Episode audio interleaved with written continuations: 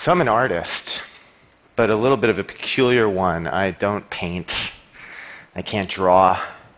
My shop teacher in high school wrote that I was a menace on my report card. Uh, and you probably don't really want to see my photographs. Uh, but there is one thing I know how to do I know how to program a computer, I can code. And people will tell me that 100 years ago, folks like me didn't exist, that it, that it, that it was impossible, that, that art made with data is a new thing, it's a, it's a product of our age. It's something that's really important to think of as something that's very now, and, and that's true.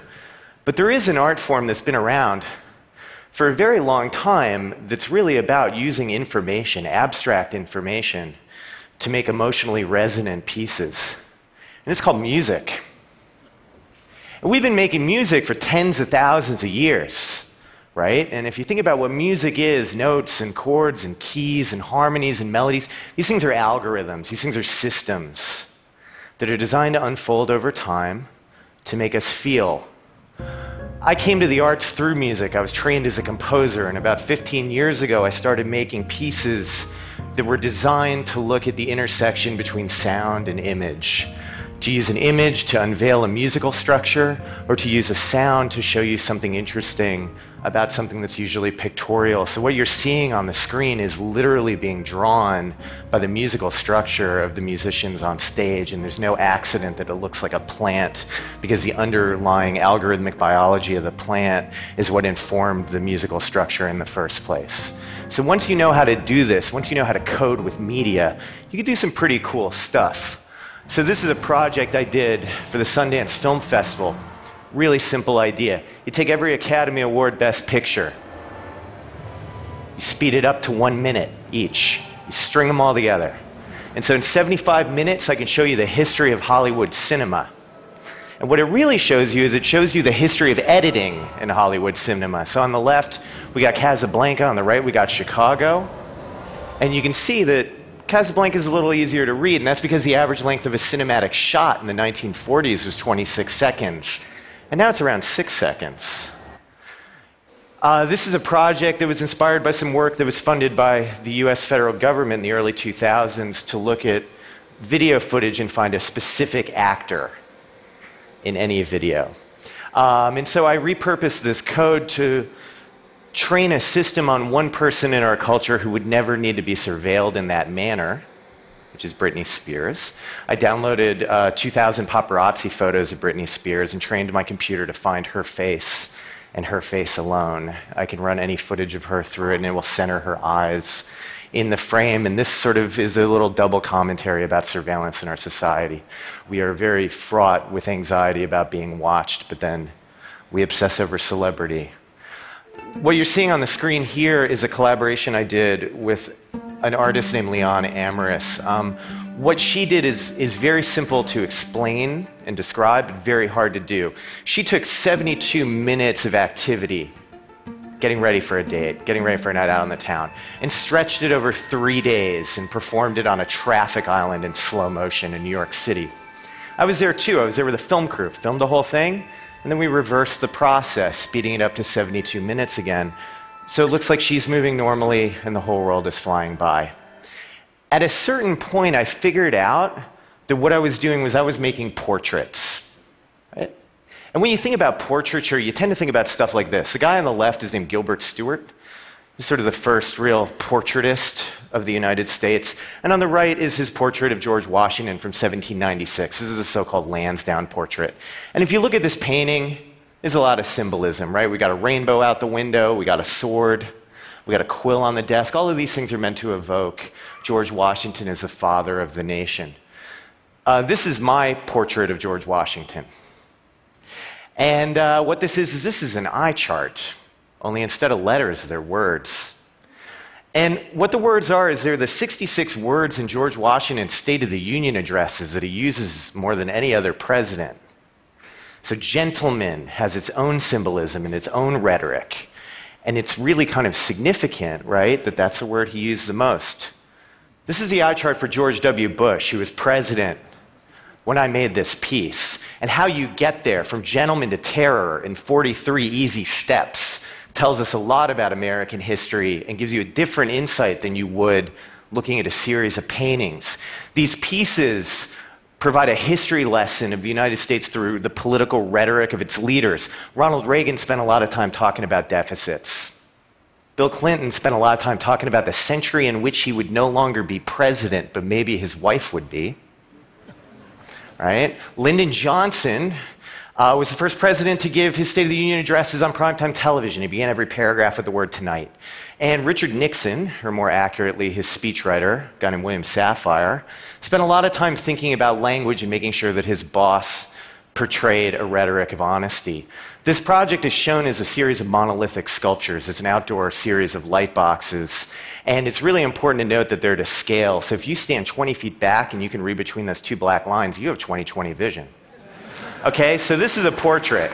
And there's a lot of these, right? There's a lot of ways to do this with, with um, you know, data. And I started looking for a way to think about um, how I can do a more democratic form of portraiture, right? Something that's more about my country and how it, how it works. And so every 10 years, you know, we make a census in the United States. We literally count people, find out who lives where, what kind of jobs we got, what language we speak at home. And this is important stuff, right? This is really important stuff. But it doesn't really tell us who we are right? It doesn't tell us about our dreams and our aspirations. And so in 2010, I decided to make my own census. And I started looking for a corpus of data that had a lot of descriptions written by ordinary Americans. And it turns out that there is such a corpus of data that's just sitting there for the taking. It's called online dating. So, in 2010, I joined 21 different online dating services As a gay man, a straight man, a gay woman, and a straight woman in every zip code in America and downloaded about 19 million people's dating profiles, about 20% of the adult population in the United States. I have obsessive compulsive disorder. This is going to become really freaking obvious. Just go with me. Okay? And, um, and so what I did was I sorted all this stuff by zip code. Okay? Um, and I looked at word analysis. So these are some dating profiles from 2010 with the word lonely highlighted. Um, if you look at these things topographically, if you imagine dark colors to light colors or, or more use of the word, you can see that Appalachia you know, is, a, is a, is a pretty lonely place. Uh, you can also see that, um, you know, Nebraska ain't that funny. and uh, this is a kinky map. So, what this is showing you Okay, what this is showing you is that the women in Alaska need to get together with the men in southern New Mexico and have a good time. Okay, and I have this at a pretty granular level, okay? So I can tell you that men in the eastern half of Long Island are way more interested in being spanked than men in the western half of Long Island. This is gonna be like the, your one takeaway from this whole conference. You're gonna remember that fact for like 30 years, okay? Just, just, I'm telling you. Okay, when you bring this down to a cartographic level, you can make maps and you can do the same trick I was doing with the eye charts. You can replace the name of every city in the United States with the word people use more in that city than anywhere else. So if you've ever dated anyone from Seattle, this makes perfect sense.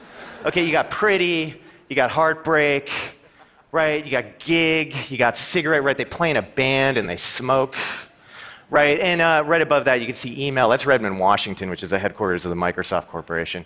Uh, some of these you can guess. So Los Angeles is acting and San Francisco is gay. Some of these are a little bit more heartbreaking. So in Baton Rouge, they talk about being curvy. Downstream in New Orleans, they still talk about the flood.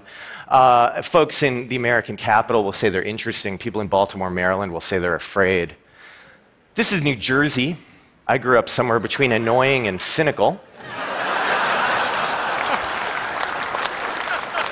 And New York City's number one word is now, as in now I'm working as a waiter, but actually I'm an actor.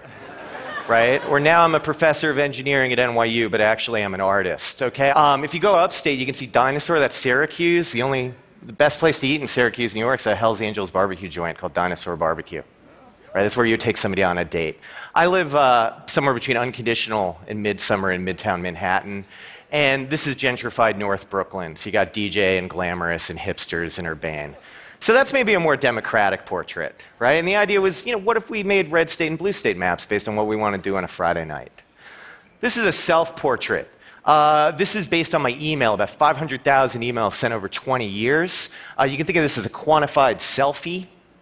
All right, so what I'm doing is I'm running a, a physics equation based on my personal data. You have to imagine everybody I've ever corresponded with started out in the middle and exploded with a big bang. All right? And everybody has gravity to one another, right? Gravity based on how much they've been emailing, who they've been emailing with, and it also does sentimental analysis. If I say I love you, you're heavier to me. And you attract to my email addresses in the middle, which act like kind of mainline stars. And all the names are handwritten. Sometimes you do this data in this work with real time data to illuminate maybe a specific problem in a specific city. This is a Walther PPK 9mm semi automatic handgun that was used in a shooting in the French Quarter in New Orleans about two years ago on Valentine's Day in an argument over parking. These are my cigarettes. This is a house where the shooting took place. This project involved a little bit of engineering. I got a bike chain rigged up as a camshaft with a computer driving it.